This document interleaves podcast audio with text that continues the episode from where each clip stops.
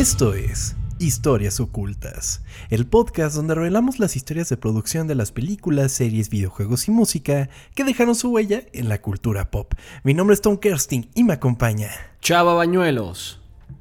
Chava Bañuelos, amigo. Qué bueno estar aquí en Ocultas. ¿Cómo te encuentras, amigo? No sé si se escucha un poco este mm, mormado, me duele un poco la garganta, pero me, Ah. estoy bien, amigo. ¿Por qué traes esa doloría en la garganta? No sé, a lo mejor porque este fin de semana estuve cantando mucho en el auditorio Telmex con José Madero, pero no sé si fue eso o las 17 chelas que me tomé mientras lo veía, pero Yo creo que la combinación de ambos factores, amigo, es, es como una suma obvia, regla de Sí. tres. sí, sí, sí, pero, pero estoy bien, o sea, no me siento mal, simplemente es como que un ligero... Una ligera molestia. Sí, pero todo bien. ¿Tú qué tal? ¿Bien? No, hombre, amigo. Y tú siempre al pie del cañón. No importa qué, qué pase, pero aquí estás, amigo. Yo estoy bien, afortunadamente. Eh, han sido buenas semanas. Estoy muy contento. Estoy muy emocionado porque eh, vienen cosas muy grandes en la cultura pop. Y que ¿Se vienen cosas Se vienen cosas de las cuales no nos chingonas. podemos hablar. No, no, no, nosotros sí. Pero eh, en la cultura pop van a pasar muchas cosas interesantes y particularmente el día de hoy el tema tiene relación con una de las cosas que van a suceder en estos próximos días y que pues va a ser enorme, amigo. Ok, te escuchamos entonces, amigo. Como lo hemos mencionado antes, la representación importa. Hoy en día, que las generaciones puedan identificarse con un personaje es de suma importancia, no solo para aquellos mismos jóvenes, sino para que el mundo entero pueda verlos. Hoy conoceremos la historia de un personaje que cambiaría los cómics, o por lo menos la percepción y representación de una raza en ellos. Esta es la historia oculta de Black Panther. ¿A poco iba a salir la película? Eh, literalmente, el día que sale este podcast se estrena la película. No mames, ¿este jueves ya sale? Digo, ¿hoy, Este ¿hoy ya sale? sale. Wow. Hoy sale. Hoy sale Wakanda Forever. Entonces era necesario hacer un episodio de Black Panther para contar su historia, amigo, porque es de más interesante. Y bueno, eh, cuéntame, ¿cuál es tu acercamiento con este personaje de Marvel? No te lo voy a negar, o sea... La no película. La, la existencia, o sea, no sabía que existía, güey. Y... Y fui es la película que de hecho ni vi en el cine, porque... No, no sé, no sé... Me gustan algunos superhéroes y sí suelo consumir cosas de superhéroes, pero de repente, por ejemplo, ahorita Marvel me tiene súper perdido. O sea, no hay una cosa que se me antoje para ver. Excepto ciertas cositas. Por ejemplo, esta sí. No tenía idea que se iba a estrenar, pero sí he visto ciertas cosas. Se ha vuelto un. Pues un tema muy cabrón de, de- tocar en- con, con la gente que sigo en Twitter por el, el malo, este. Tenoch. Tenoch Huerta creo que es el. Tenoch Huerta. Ajá. Ujú, Es Namor. Sí, se ha puesto. Se ha puesto bueno el. el- pues las peleas que se han tenido ahí de eso, así que sí lo tenía como muy presente, pero no sabía que se pues, les presentaba este, este jueves. Igual y podemos hablar un poco de lo que hemos visto de Wakanda Forever, pero ya cuando estemos hablando de la película. Perfecto. Pero sí, tienes razón, es algo que está sonando muchísimo ahorita y no es por nada, pero la peli- primer película de Black Panther impactó en la cultura así enormemente, o sea, se convirtió en un fenómeno Black Panther. Y, y- y justificadamente, a mí me gusta mucho la película de Black Panther, Sí. se me hace de las mejores que han hecho en Marvel.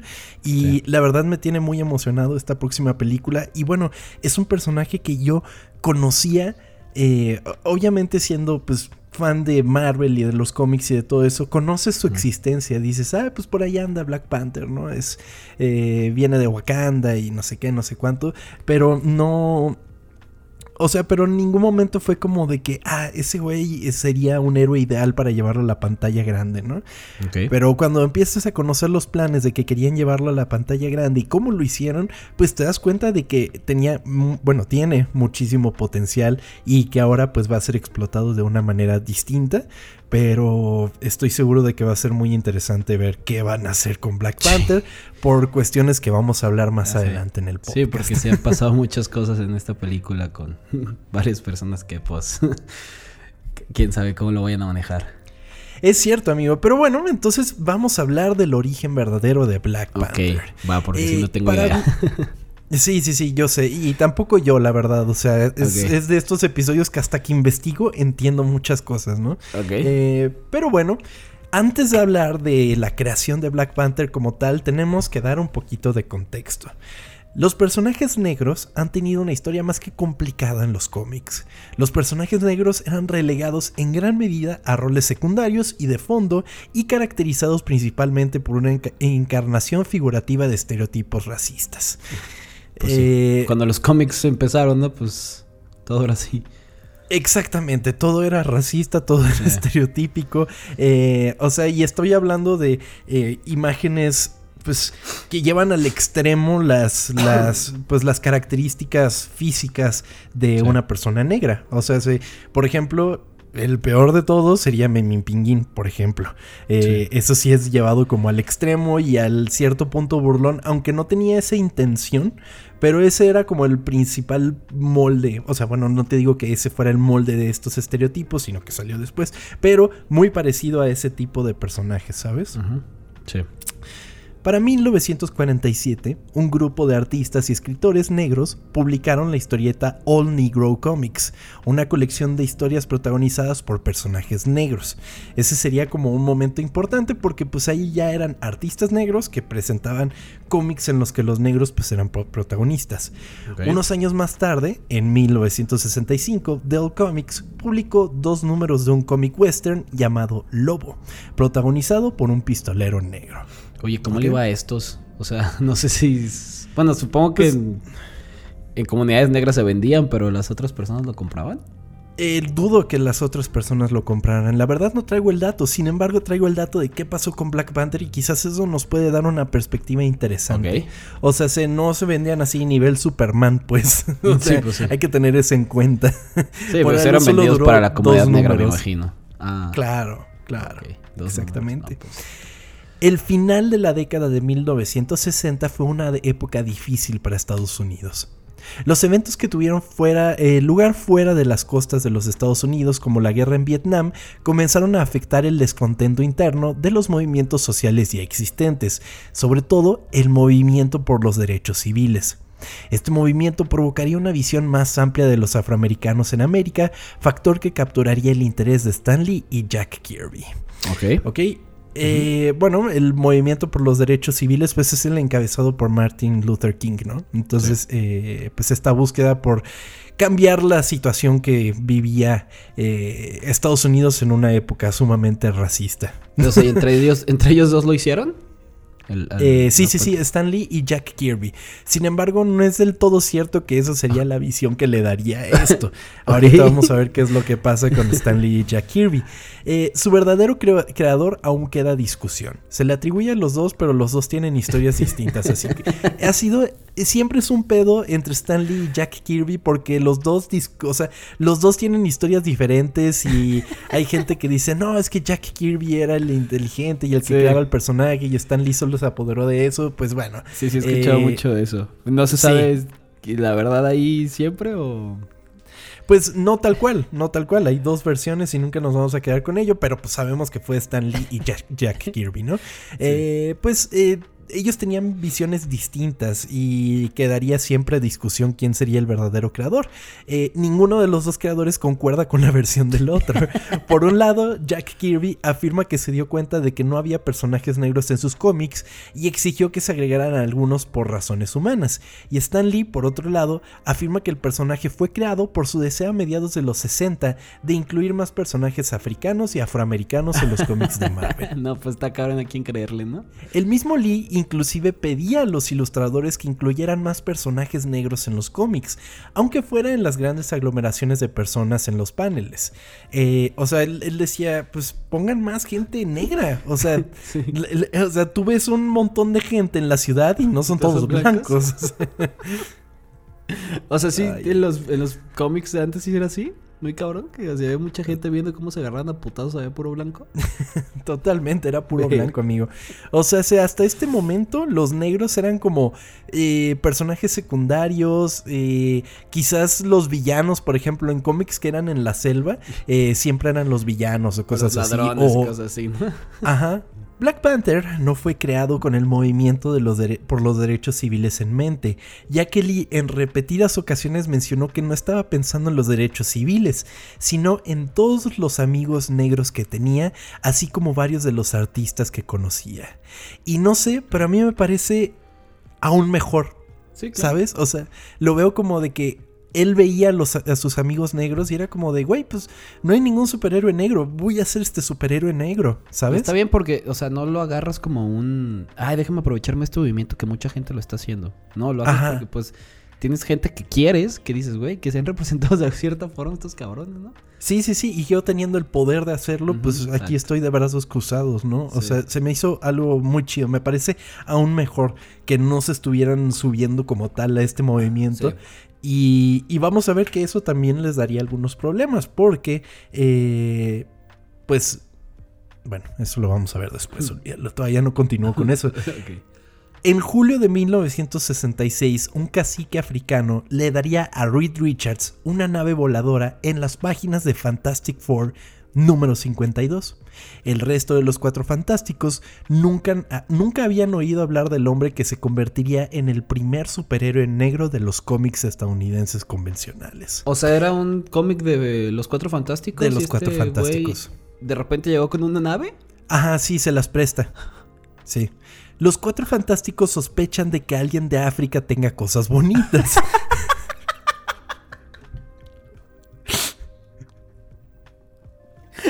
los cuatro fantásticos eran racistas, güey. Por supuesto, todo el mundo era racista en ese momento, amigo. o sea, pero sí pasó así, de que en el cómic, ah, güey. Sí, sí, sí, le saca de pedo así de no mames. ¿Por, qué, ¿por qué tiene esta madre que vuela? ¿Qué pedo, güey? ok. Exactamente. Y pues esto ya era igual que muchos estadounidenses de la década de los 60. sí, sí. sí. África todavía se representaba hasta ese momento como una tierra primitiva, como se representaba en las películas desde 30 años atrás. O sea, se, se, tenía, se seguía teniendo este concepto de que pues era tierra de nadie, ¿no? no había nada para nadie. Kirby y Lee crearían así a T'Challa un rey guerrero con un intelecto enorme y una cartera sin límites. Su tierra natal, Wakanda, era un reino soberano que mezclaba el avance tecnológico y futurista con las costumbres tribales, y que, más importante que nada, era una tierra oculta al mundo y sin haber sido colonizada. T'Challa y Wakanda desafiaron las representaciones anteriores de la cultura pop de África y su gente. ¿Qué es lo chingón de esto, no? Que son, o sea, están súper fieles a sus raíces, pero tienen un de tecnología, güey. Se ve súper chingón eso.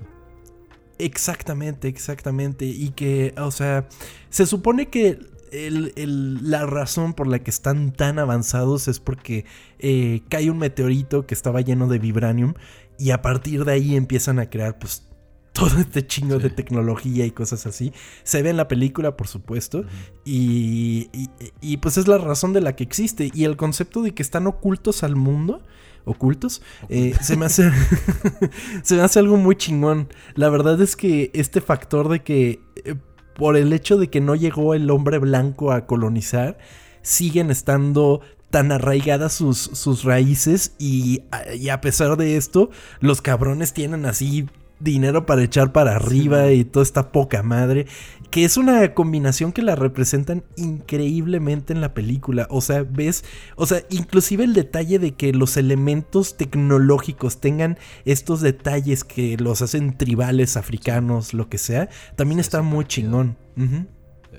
Pues entonces vendría Tachala con todo esto a cambiar el mundo para siempre. Sin embargo, un poco más de tres meses después del debut de Black Panther, el Black Panther Party se fundó oficialmente en Oakland en 1966. Y ahora va un poco de historia, porque el Black Panther Party es algo sumamente importante que si ustedes ven películas que están ubicadas a finales de los 60, cosas así, están muy presentes Eh, y pues el propósito original de la organización era patrullar los vecindarios afroamericanos para proteger a los residentes de los actos de brutalidad policial. Con el tiempo, los Panthers finalmente se convirtieron en un grupo revolucionario marxista que pedía el armamento de todos los africanos, la exención de los afroamericanos del servicio militar obligatorio, la liberación de todos los afroamericanos de la cárcel y el pago de compensación a los afroamericanos por siglos de explotación por parte de los estadounidenses blancos. Entonces estos cabrones lo que estaban buscando es que, oye, trata a los negros como personas normales. Exactamente, pero lo hacían por el medio de la intimidación. O sea, se, la gente verdaderamente le tenía miedo a los Black Panthers. bueno, al Black Panther Party. Eh, a pesar de que el movimiento compartía nombre con el héroe, estos no tienen ninguna relación en particular. Y la pregunta de quién llegó primero es como preguntarnos si el huevo o la gallina. Esto llevaría a que tanto Marvel como sus directivos se preocuparan de que se identificara la empresa con este movimiento, cuando en realidad no tenían una postura clara. ¿Ok? Eh, no tiene ninguna relación el personaje con el, movimiento. Salieron al mismo tiempo, literal salieron con meses de diferencia. Y para las cuestiones de distribución y todo eso eran nada, ¿sabes? O sea podrían haber estado saliendo cómics de Black Panther a la venta cuando estaba, bueno, los, los cómics de Fantastic Four a la venta cuando recién se estaba inaugurando el Black Panther. ¿Y qué hicieron? ¿Le, ¿Le, cambiaron el nombre a alguna de las dos cosas? Ajá, estos sucesos llevarían a que en 1972, en Fantastic Four número, número 119, se diera a conocer un nuevo nombre para el personaje, Black Leopard. Aunque este nombre no lo llevó por mucho tiempo, no le gustó a nadie. o sea, pues es lo mismo. es lo mismo, sí, por lo menos no se llama exactamente igual que el movimiento, pero Stanley dijo, ay, ya, no, no sirve de nada, vuelven a poner Black Panther X. o sea, no estuvo, o sea, ¿cuánto tiempo estuvo? ¿Sabes? No, meses, números. Ah, o sea, se... Cosa de nada. Eh, pues el primer título en el que Black Panther apareció en solitario fue Jungle Action, una reliquia a menudo criticada de Atlas Comics, lo que eventualmente se convirtió en Marvel Comics. Era un cómic que duró un año, pero en el 50, o sea, en el 50 y tantos salió Jungle Action. Entonces dijo Marvel Comics, en las páginas de Jungle Action generalmente hombres y mujeres blancos salvaban africanos que eran amenazados por ellos. Así se tomó la decisión de que este antiguo cómic tuviera un reboot o un segundo volumen, ahora esterilizado por Black Panther durante 24 números desde el 72. Ah, bueno, o sea, iban a limpiar el nombre de esta de la publicación. De la publicación y le iban a hacer ching. Ah, ok, ok, eso ya me gustó más. sí, sí, sí. O sea, dijeron, güey, tenemos ese cómic que es de la jungla, ¿no? Y pues trataba del White Savior, pero X, tráetelo y lo cambiamos. Me parece ah, un gran movimiento. Dices, trataron de redimirse de alguna manera en un momento que no se buscaba hacer eso. Porque seamos claros, o sea, esto de buscar la, la, la redención de lo que se hace anteriormente es algo muy reciente y para que en los 70 lo estuvieron haciendo, pues está muy destacable, ¿no? Sí. Sí, no, no, está cabrón. Son muchos, son 40 años. Bueno, no. Oh, espérame. o sea, del 50 al 70, 20. Sí. O sea, son muchos años, pues. Ajá, sí, sí. Son, son años. El escritor Don McGregor fue el encargado de llevar a la vida a Black Panther durante varios de estos números y exploró el mundo que Kirby y Lee habían creado, convirtiendo a Wakanda más humano y vivo al hacer más preguntas al respecto sobre cómo se recibiría el gobierno monárquico en una era moderna y sobre lo que los ciudadanos de un país aislacionista africano podrían pensar de un rey que gran gran parte de su tiempo está en el extranjero con los blancos. Pero ya le crearon una historia entonces, ya. Sí, sí, y todo eso le dieron mucha más profundidad al, le dio mucha más profundidad al personaje. Aunque era popular entre los estudiantes universitarios, las ventas generales de Jungle Action fueron bajas y Marvel relanzó Black Panther en una serie homónima, incorporando al co-creador del personaje Jack Kirby, que acababa de regresar a Marvel después de haberse marchado al rival DC Comics por un tiempo. Sin embargo, Kirby quería trabajar en nuevos personajes y no estaba contento con que le asignaran una serie protagonizada por un personaje con el que ya había trabajado mucho. Oye, ¿y este Black Panther sí es muy parecido al de las películas? O sea, el que está en estos cómics. O sea, físicamente. O sea, su traje y todo eso. Eh, Sí, sí, sí. No, el traje es igualito, es prácticamente igualito. Al principio lo que le ponían mucho era una capa, y era una capa muy chingona porque era como, tenía un cuello y toda la onda, y estaba, estaba muy chingón. El diseño de Black Panther siempre se ha mantenido igual, o sea, siempre ha sido totalmente negro y, y pues, similar a pantera una, negra. Sí. una pantera negra, exactamente. Sí, es muy chingón, me parece muy Sí, chido. La verdad es que es difícil que un traje completo se vea cool, ¿sabes? Y el hecho de que este sea completamente negro, pues está muy chido. Las bajas ventas caracterizaron la historia de publicación de Black Panther, hasta que en 1998 sucedió un evento antes citado en la historia de Marvel, la bancarrota. Eh, si quieren saber más de este episodio, tenemos dos episodios de Marvel. Es que son de los mejores que tenemos, güey. A mí me encantan esos Quería saber en qué momento ibas a mencionar esos episodios. veía que iba a llegar. Sí, sí, sí. Eh, pues sufrieron una bancarrota. Y no vamos a profundizar en eso, porque hay dos episodios que le dedicamos a eso y después voy a volver a citarlos, pero... eh, pues bueno, lo que llevaría a que lanzaran una línea de cómics llamada Marvel Knights, en la que se incluirían personajes de bajo perfil como Daredevil, Punisher y por supuesto Black Panther. Eh, Marvel Knights... Lo interesante de Marvel Knights es que se veía diferente a los demás cómics, ¿sabes? O sea, los sentías como más adultos de alguna manera. eh, Se veían más interesantes, por ejemplo. Pues tenían como más cosas para experimentar también, ¿no? Pues son personajes Exactamente. que, si no importaban tanto, podías hacer las más cosas. Sí, sí, sí. Bueno, luego eh, Marvel Knight se extendió así de que, bueno, Iron Fist ahora es un, es un Marvel Knight. Eh, que otro Spider-Man, por ejemplo, llegó a ser un Marvel Knight. Y, y, y es que es solo como un sello que le ponían así de, esto es Marvel Knights, ¿no? Y, y, y, pues era como ponerle un sello de garantía de que esto está más chingón que el resto. Tú date. en Marvel Knights se alejaban de los arcos de la historia de larga duración y la continuidad de los cómics. Y en cambio, los cómics se centraban en historias sólidas, independientes y de altos niveles de producción. Black Panther sería escrito por Christopher Priest y el dibujante Mark Teixeira. Es que escuchando Esto- eso, creo que para alguien que no es como tan. Pues tan fan de los cómics o tan metido que te digan, oye, pues esta historia la puedes leer y no necesitas leer otra cosa y te vas a pasar bien. Creo que también funcionaba mucho por eso, ¿no? Sí, claro, no tienes que echarte otros 20 cómics antes para entender tan siquiera qué es lo que está pasando. Exactamente. O sea. Eso está muy chingón. Historias contenidas que, que puedas disfr- disfrutar en cualquier momento, pues se ve que funcionaría para un personaje como, como Black Panther, ¿no? Y pues básicamente eso es a muy grandes rasgos lo que es la historia de Black Panther en los cómics, ¿ok? Eh, a muy, muy grandes pasos, no quería meterme mucho en la historia de qué era lo que pasaba con él y todo eso. En algún momento se casa con Tormenta de los X-Men, Ah, se separan para cuando comienza Civil War. eh? Y te estoy mencionando de cosas que me acuerdo porque cuando leía cómics era lo que sucedía alrededor, ¿no? O sea, te enterabas de que, ah, no mames, Black Panther se casó con, con Storm y cosas así, ¿no? Estaba, estaba chingón. Bueno, no, no, no. Se, se casan Ajá. durante la Civil War y se separan en un arco que se llamó Avengers contra X-Men. ¿Qué? Nada, estaba tratando de hacer un chiste con si fue boda civil. Porque fue en el civil.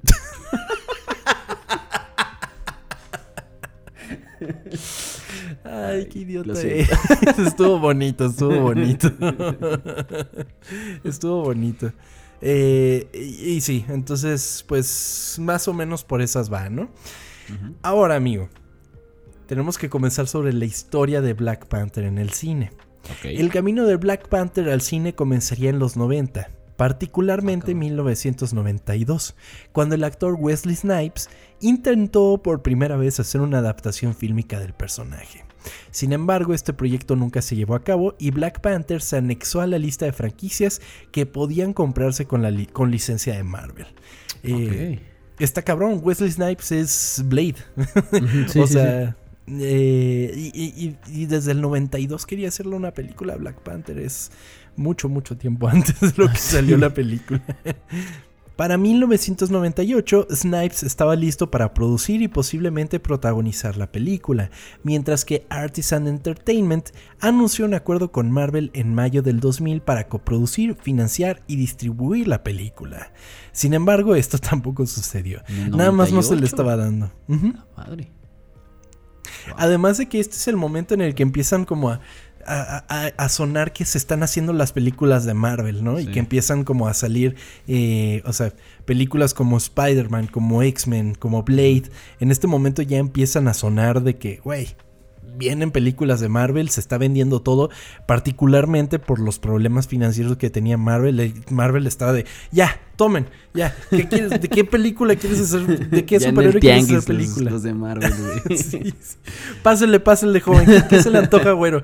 Mire, mire, estas son sin calar, ¿eh, joven? Estas son sin calar. Ahí le va como, como usted quiera.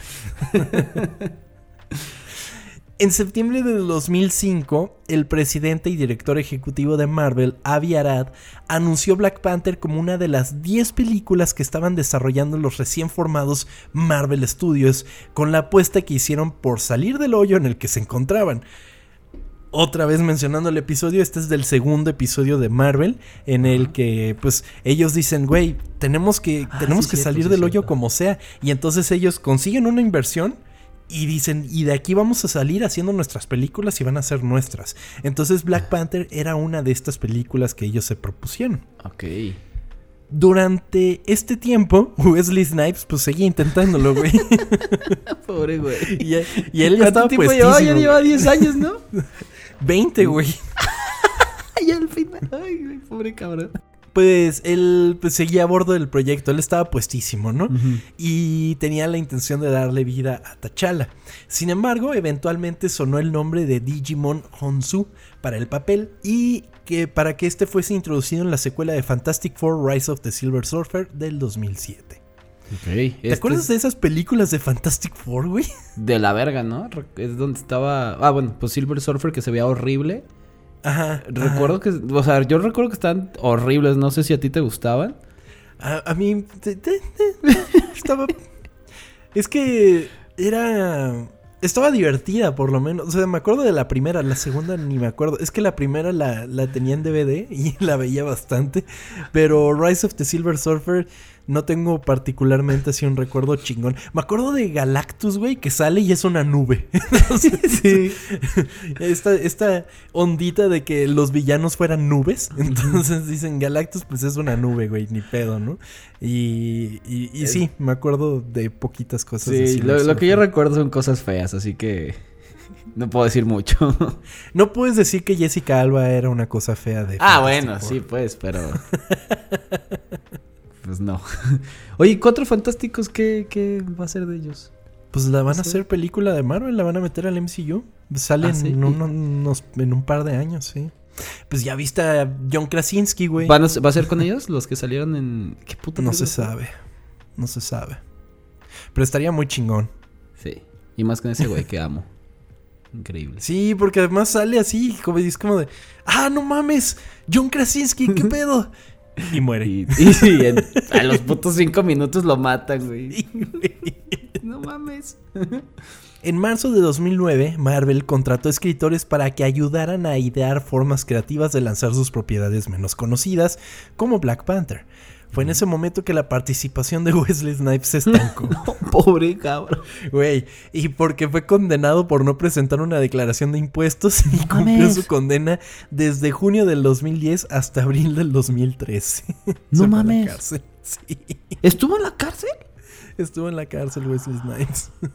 Amigo, Hacienda hay que temerle, es el peor enemigo. O sea, los, todos tenemos que tenerle miedo a Hacienda. y entonces, estuvo en la cárcel 10 años, ¿no dijiste? No. No, ¿cuáles 10 años? 3 años, 3 años, 3 años, 2010 a, 2013. Seguiría en la cárcel el cabrón. y deja tú, ahora van a hacer Blade y pues obviamente ya Wesley Snipes ya no toca nada ahí, güey. Wow. sí. Pobre. Pues eh, ni pedo. Tuvo que haber presente. Pero además ya habría estado muy viejo, yo creo, para, para ser de Black Panther, ¿no? ¿Cuántos años tiene? A ver. Tiene... Ay, bueno, sí. Sí, tiene 60. Ah, no mames. No, sí.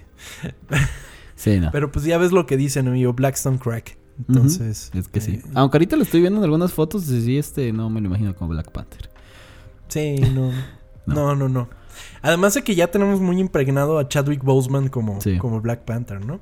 Pues justamente, eh, finalmente en octubre del 2013, eh, el Vibranium se introdujo en el MCU y hubieron planes de mostrar Wakanda desde Iron Man 2 en el 2010, pero prefirieron guardarlo para hacer un mejor plan. O sea, dijeron, o sea, sí, que digamos que existe Vibranium, estamos diciendo que existe Wakanda, pero no lo vamos a mostrar todavía, ¿sabes? Eh, en Pues octubre tenían de planes 2000 muy grandes para, para todo Marvel, así que creo que estuvo bien. esperarse. Exactamente, exactamente. En octubre de 2014, Kevin Feige anunció que Black Panther se estrenaría el 3 de noviembre de 2017 con Chadwick Boseman como Black Panther, papel para el que no hizo una audición, sino que habló con Marvel directamente sobre lo que quería hacer con el papel. ¿Sabe hablar el güey entonces? Totalmente, y es que él ya era pues conocidillo, tenía esta película de 42 eh, y, y- y ya tenía pues cierto... Ah, la de. Base, ¿no? La de béisbol. Sí, sí, sí, me acuerdo. Sí. Y, y pues ya, y va y dice, pues qué pedo. Y dice Marvel, arrejalo. y Y contratado. el güey de, ah, Ah, eso estuvo fácil. Chadwick Boseman iba a interpretar por primera vez al personaje en Captain America Civil War del 2016. Y, y me acuerdo cuando por primera vez vimos a Black Panther así como, porque además es como una escena de una persecución y de repente lo ves como en traje y es como de vete a la verga, es Black Panther. o sea, uno que nada más se lo imaginaba de caricaturas o que lo veiste en cómics y que de repente sale Black Panther como tal. Además de que Civil War tiene eh, la, por primera vez ves a Black Panther, por primera vez ves a Spider-Man en el MCU, pues. Entonces, eh, fue una película importante para el MCU. O sea, es como un Avengers sin ser Avengers, Sí. la verdad. Em, pues, para mayo de 2015, Marvel tuvo conversaciones con Ava DuVernay para trabajar en Black Panther como directora. Sin embargo, DuVernay ya había, había dejado de dirigir la película y explicó que se había sentido atraída por la importancia cultural de representar a un héroe negro para todo el mundo, pero no estaba de acuerdo con Marvel sobre la historia y no quería comprometer su visión en la misma. Entonces dijeron a Ava DuVernay, ¿sabes qué? Mm, No. Y por otro lado encontraron a su director en Ryan Coogler, quien había tenido éxito en la película Creed de 2015. Ah, es verdad. Sí, es cierto, la hace él, estaba diciendo cuál otra hizo. Y pues también, este, pues este Michael B. Jordan sale, ¿no? En, en- También sale Michael B. Jordan, es, eh, es el villano de Black Panther. Y ahora va, va a ser el, el director de Creed 3, así que. Todo está conectado, exitosa, güey.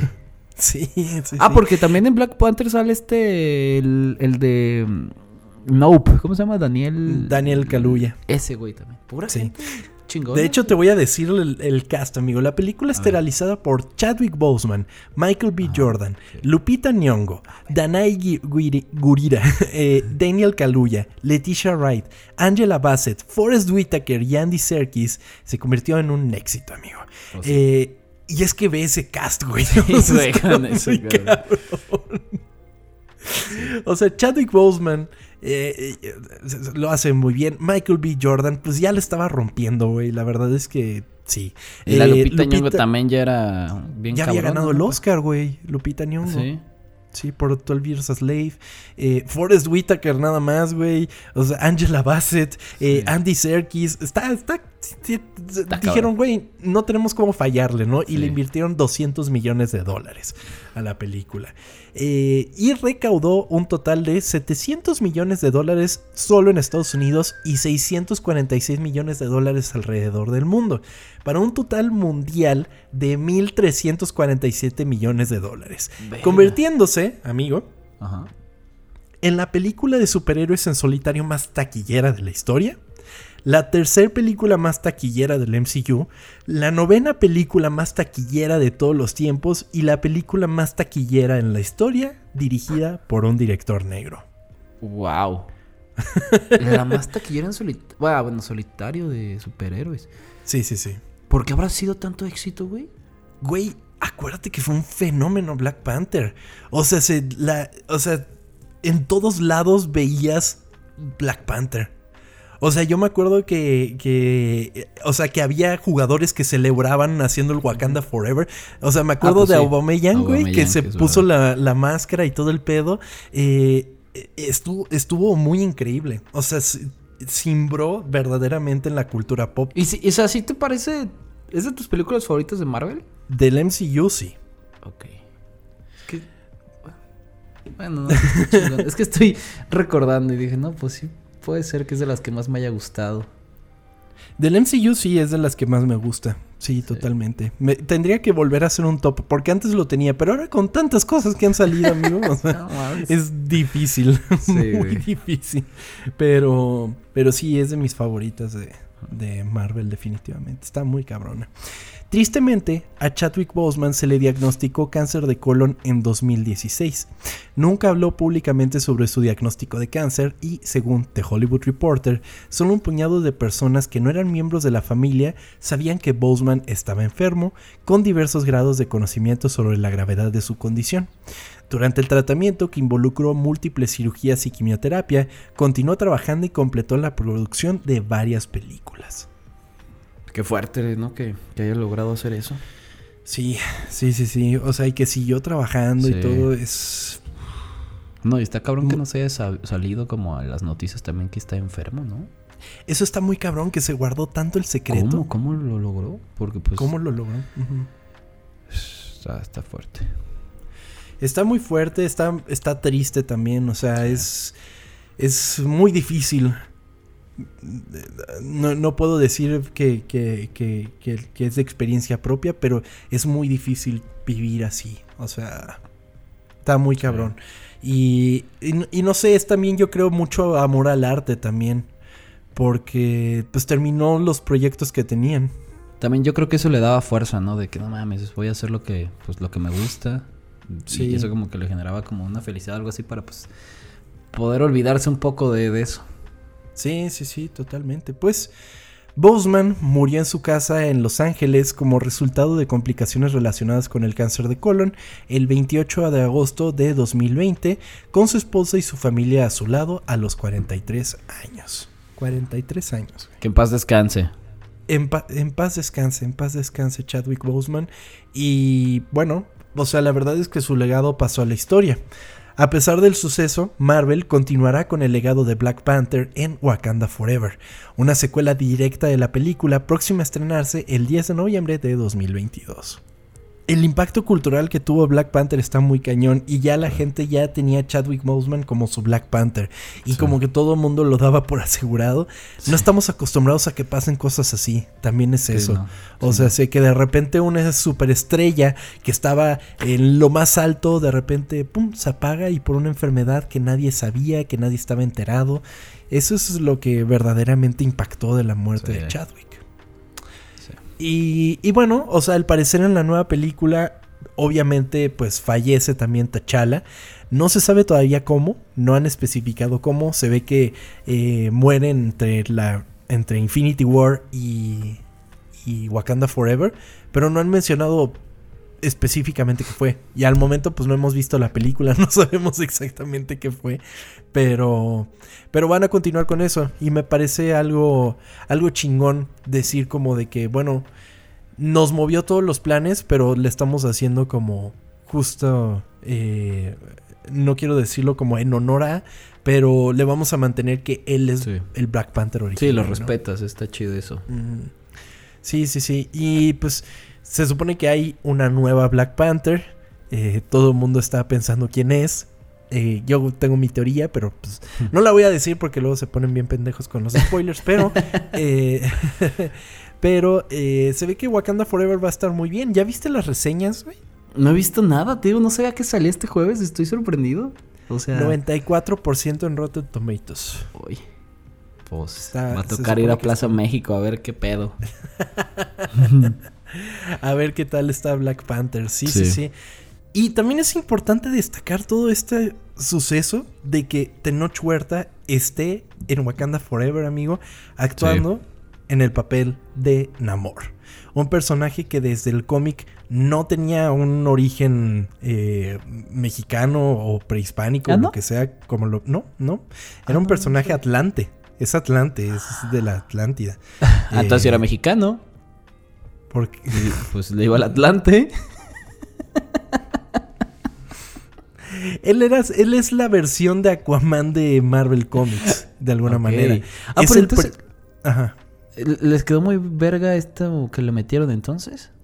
A mí me parece muchísimo más interesante. Me llama mucho más la atención porque tienes a este Aquaman que parece como, o sea, bueno, en el cine, a Jason Momoa, que lo tienes como en un origen que es como, no sé, como hawaiano, un pedo así, pero luego ves la Atlántida y no es tal cual, y que le den este giro de que, de que Namor venga como de, no sé, de una cultura prehispánica y está muy cabrón. O sea, a mí me, me agrada mucho que también un poco de contexto de Namor, él es el primer mutante que existió. En- no sé, no solo en los cómics, sino en la vida.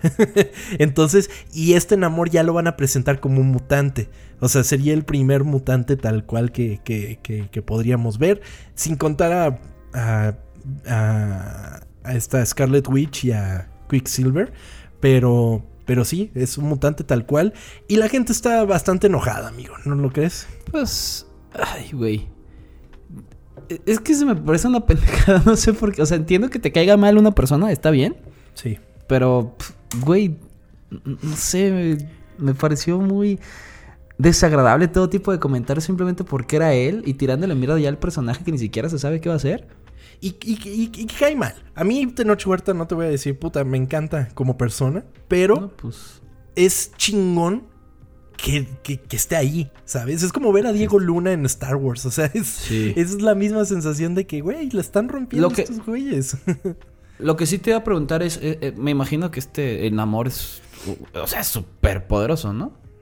Sí, sí, sí. O sea, no sé, lo que sí yo, el único problemita que vi que fue en el tráiler es que sí no lo veo tan mamado. Y, y- y- y no sé si...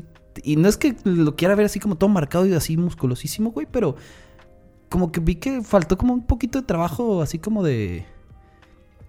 Ajá, físico, güey. O bueno, no sé cómo sea el personaje en sí. No me acuerdo dónde lo escuché. Es que parece que tiene cuerpo de luchador. Y eso Sí. me gustó un chingo. Sí, o sea, si al final de cuentas es una musculatura que también hace referencia a toda esta cultura. ¿O sabes? O sea, se, eh, Mm. ti- el güey está mamado, pero como luchador, está como fornidito, o sea, pesadito. Eh, visto, no sí. puedes decir, güey, eh, no, no está fuerte, porque sí está fuerte, pero también está tronchado, pues. O sea, no nivel así eh, Thor o una cosa así, pero Sí, no, lo ves como con cuerpo de luchador de lucha libre, ¿sabes? No lo había pensado así, ¿eh? Puede ser. Está, está, está cagado esa, esa visión. Y algo que me parece muy curioso es que en sí la mayor gente que lo, que lo descalifica es le- la misma gente latinoamericana, por no decir mexicana. Porque yo vi muchos comentarios así de gente gringa, o sea, por lo menos en inglés, que lo estaban amando. Y es que esta visión del personaje diferente, pues es muy interesante. Y está cabrón que sea el mismo pueblo el que no, güey. No, no está chingón. No está chingón que seas tú, güey. Es como. eh, Sí, eso está culero.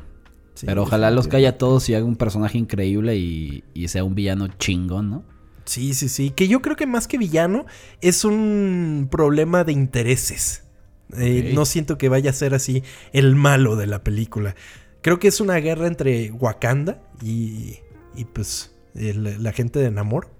Eh, pues a ver qué pasa, amigo. A La ver verdad es que eso sí. me tiene muy interesado. Sí. Sí, sí, sí. Este, pues este jueves, amigo, ya para ir a verla. Uy, sí, ya estamos ahí. El hecho de que exista un personaje como Black Panther es la prueba digna de que la representación bien hecha importa y tiene un peso sobre la percepción del mundo y sobre la cultura pop. Y sí, sabemos que es un producto procesado y preparado para venderse a las masas como todo lo que Marvel ha, hecho, pero no podemos negar el impacto que Black Panther tuvo y tendrá en las generaciones por venir. Esta fue la historia oculta de Black Panther. Y pues sí, como dices, si vas a vender, por lo menos vende para dejarle algo, ¿no?